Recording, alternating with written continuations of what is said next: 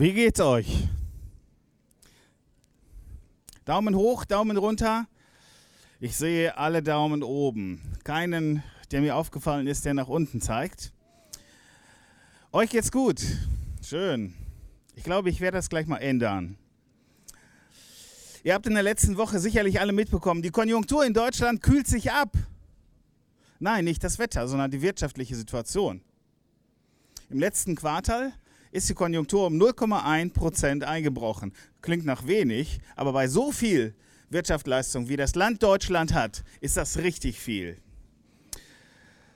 Man spricht vom Abschwung. Und auch aus dem Kanzleramt kam auch schon die Nachricht, wir sind im Abschwung begriffen.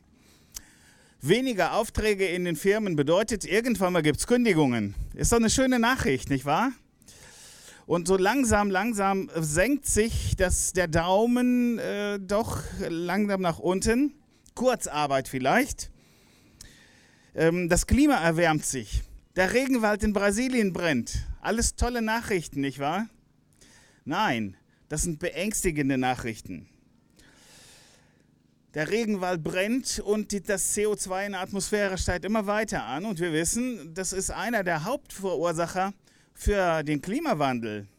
Was der uns bringt, das sieht man. Auch hier auf der Wiese waren letztes Jahr noch ein paar Bäume, die am Leben waren und dieses Jahr schon am Sterben sind. Das ist beängstigend. Viele Dinge verändern sich. Europa zerfällt langsam. Deutschland verpasst den Anschluss an die Digitalisierung. Ein Datenleck bei Mastercard wurde entdeckt und die Hiobsbotschaften hören nicht auf. Dafür ist die Presse zuständig, uns diese Hiobsbotschaften immer unter die Nase zu reiben. Handelsstreit zwischen Amerika und China und die Aktienbörse bricht ein. Die Rente ist nicht sicher. Jetzt habe ich auch noch die mitgenommen, die jetzt kurz vor der Rente stehen oder dabei sind. Was geht dir eigentlich durch den Kopf, wenn du diese Nachrichten hörst? Wie wird es weitergehen? Ist meine Arbeitsstelle sicher? Wie wird die Zukunft für meine Kinder sein? Das sind die Jüngeren unter uns, die so nachdenken. Ist das noch verantwortbar? Was können wir tun? Auch Kinder haben Angst. Wenn du in die neue Schule kommst, ist es unsicher. Du hast diese Schule noch nie gesehen, zumindest die Schüler und die Lehrer nicht. Und man hat Angst. Alles, was sich ändert, alles, was neu ist, macht uns Angst und uns Deutsche ganz besonders. Und deswegen dieser Begriff German Angst. Man hat sogar diesen Begriff so gewählt, wie die Deutschen ihn auch aussprechen. Warum? Weil das so typisch, so symptomatisch ist. Uns Deutschen geht es so gut und trotzdem, irgendwas ändert sich und wir haben sofort Angst. Warum? Vielen anderen Völkern geht es viel schlechter und die sind fröhliche Menschen. Und wir haben Angst. Das kennzeichnet uns. Aber wisst ihr, wir haben mittlerweile die deutsche Angst, the German Angst, in andere Völker exportiert. Und mittlerweile ist es so, dass auch andere Völker beginnen, Angst zu haben vor der Zukunft. Die Zukunft ängstigt uns und Angst lähmt. Angst lähmt Menschen. Wir suchen nach Antworten, die Angst loszuwerden und versuchen diese Antworten irgendwo zu suchen, aber nicht dort, wo die Antwort zu suchen ist. Und die Antwort liegt auf der Hand. Joni hat es gerade schon gesagt, im Psalm 23. Da ist die Antwort gegen die Angst für die Zukunft. Wir haben diese Antwort leider vergessen. Und wir haben vergessen, Psalm 23 für uns in Anspruch zu nehmen. Und deswegen ist es immer wieder neu und wichtig, dass wir darüber nachdenken, was steckt drin. Warum brauchen wir keine Angst zu haben? Psalm 23 ist wohl die bekannteste Bibelstelle der Welt. Wenn wir diesen Vers zitieren, dann hat ihn fast jeder schon irgendwo auf einem Poster, auf einer Karte gesehen, bei einer Beerdigung gehört oder aber als Trost, wenn man im Krankenhaus liegt und so eine Ansichtskarte bekommt. Fast überall ist Psalm 23 präsent. Charles Spurgeon sagte sogar, das ist die Perle aller Psalmen. Viele Menschen wurden getröstet und ich hoffe, dass, ich, dass es mir gelingt, heute mal euch so ein bisschen Hoffnung auch durch diesen Psalm zu vermitteln. Deswegen habe ich diesen, diese Predigt auch Psalm 23 kontra Deutsch-German Angst genannt. Nicht allein für die Deutschen. Alle haben Angst. Was steht da im Psalm 23? Der Herr ist mein Hirte. Mir wird nichts mangeln. Er weidet mich auf einer grünen Aue und führet mich zum frischen Wasser. Er erquickt meine Seele. Er führt mich auf rechter Straße um seines Namens willen, und ob ich schon wanderte im finsteren Tal, fürchte ich kein Unglück, denn du bist bei mir. Dein Stecken und dein Stab, sie trösten mich. Du bereitest mir vor mir einen Tisch im Angesicht meiner Feinde. Du salbst mein Haupt mit Öl und schenkst mir voll ein. Gutes und Barmherzigkeit werden mir folgen mein Leben lang und ich werde bleiben im Hause des Herrn immer da. Ich möchte mich allerdings auf die ersten zwei Sätze beschränken. Denn diese Sätze, die sind diejenigen, die erklärt werden in dem Rest des Psalms. 96 Worte erklären die ersten fünf. Und in die ersten fünf Worten steckt so viel drin. Der Herr ist mein Hirte. Ja, was bedeutet das denn? Aber ich denke mal, jeder von uns hat jetzt irgendwie ein Bild vor Augen. Entweder du hast irgendwo mal ein schönes Bild gesehen oder du stellst dir jetzt gerade vor, da ist ein Hirte.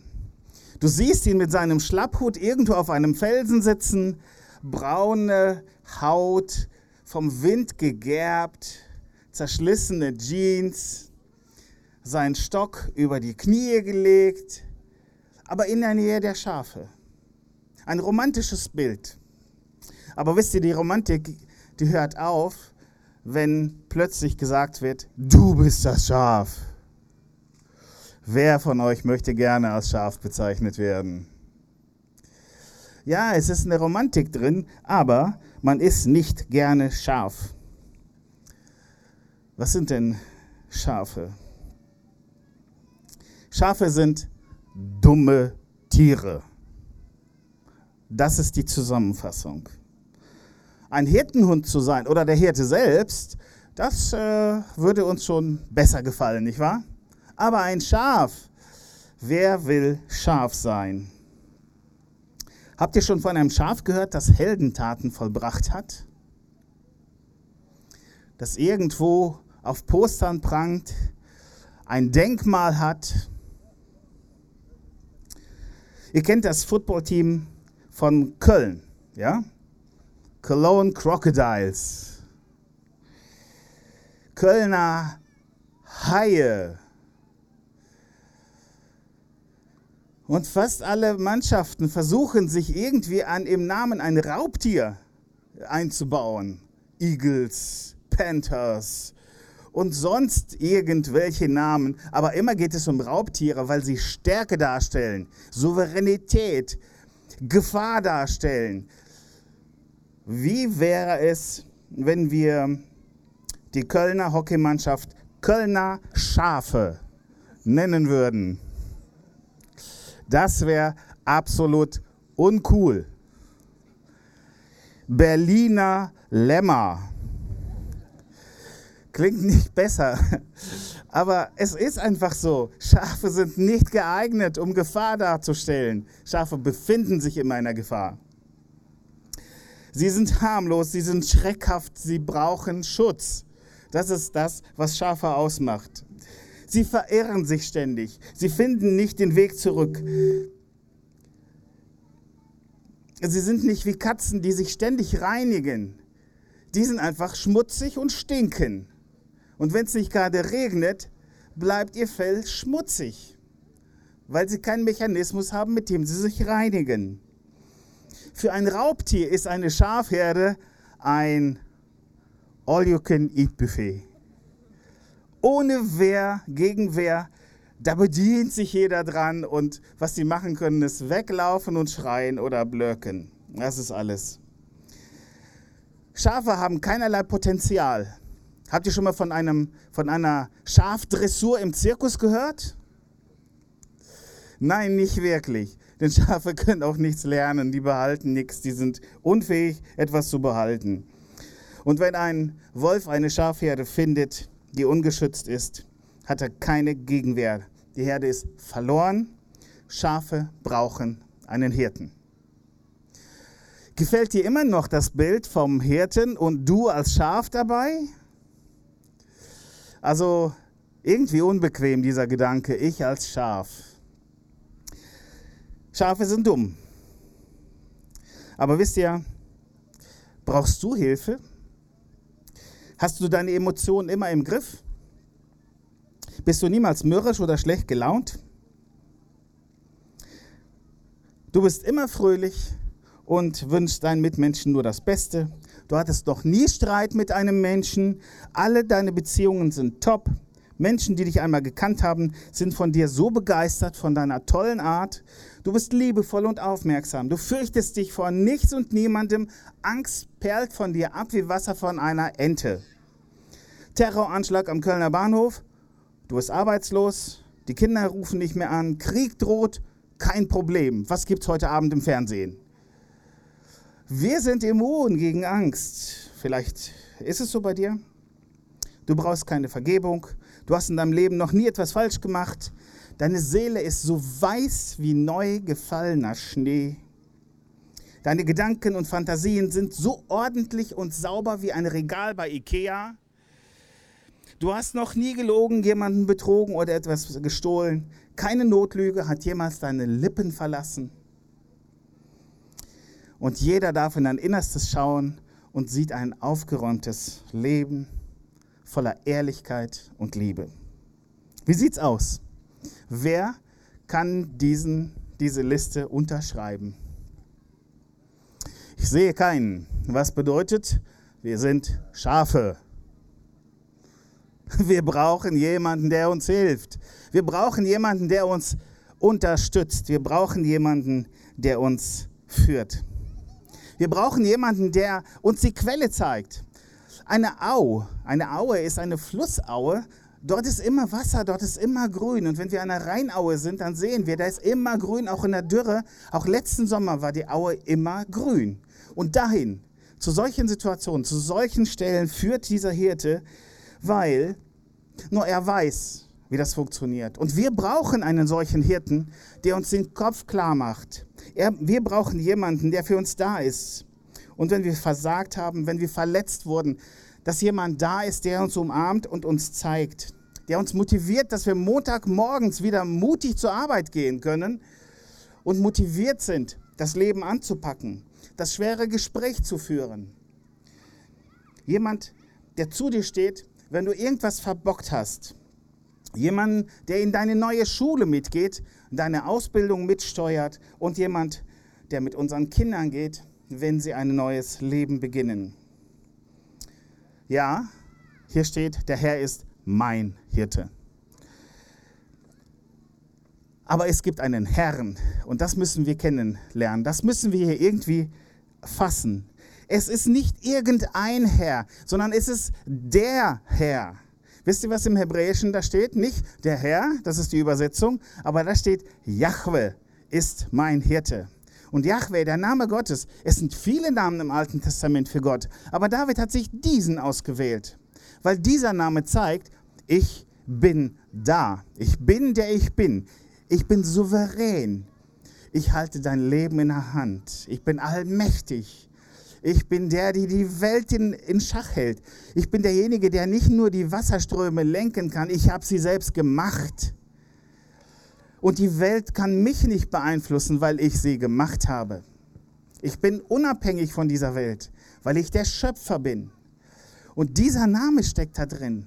Und dieser Herr ist es, der ewig Seiende, Yahweh, der dein Hirte sein möchte.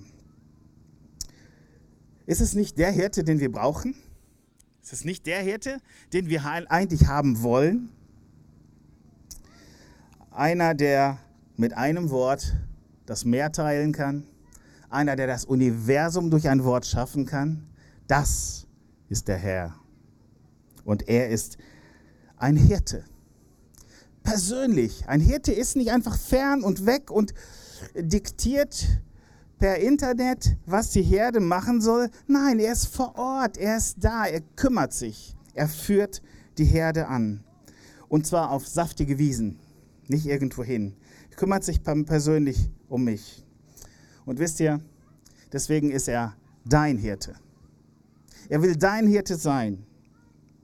Wir müssen feststellen, ja, er kann irgendein Hirte sein, aber wichtig ist es, dass er dein Hirte ist. Und wenn Gott dein Hirte ist, verspricht er dir, dich in deiner Schwachheit zu führen. Nicht irgendeine beliebige Fantasiegestalt. Nein, es ist der allmächtige Gott, der mit dir geht.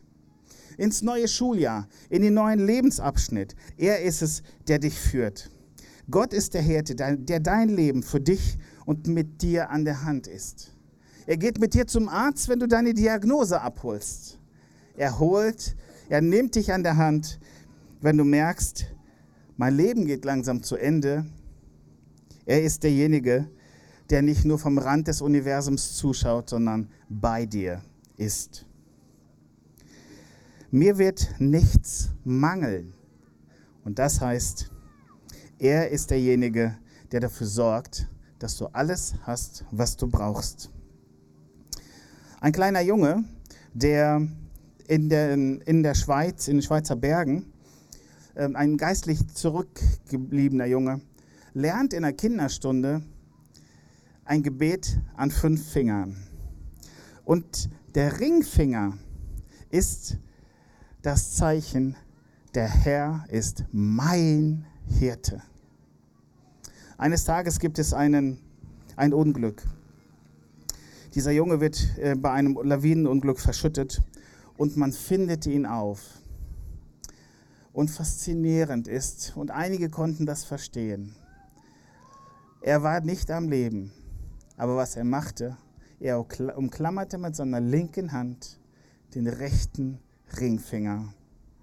Er wusste auch in dieser Situation, ist Gott bei ihm. Auch hier ist der Hirte da. Ich wünsche dir, dass du Psalm 23 zu deinem Lebensmotto, zu deinem Lebenskonzept machst. Du brauchst dich nicht zu fürchten. Du musst immer nur sagen, der Herr ist mein Hirte. Er ist da und er hilft. Vertraue ihm. Mache Psalm 23 zu deinem Lebensstil und vergiss die Angst. Denn bei diesem Hirten brauchst du wirklich keine Angst zu haben. Der Herr ist mein Hirte. Probier's aus.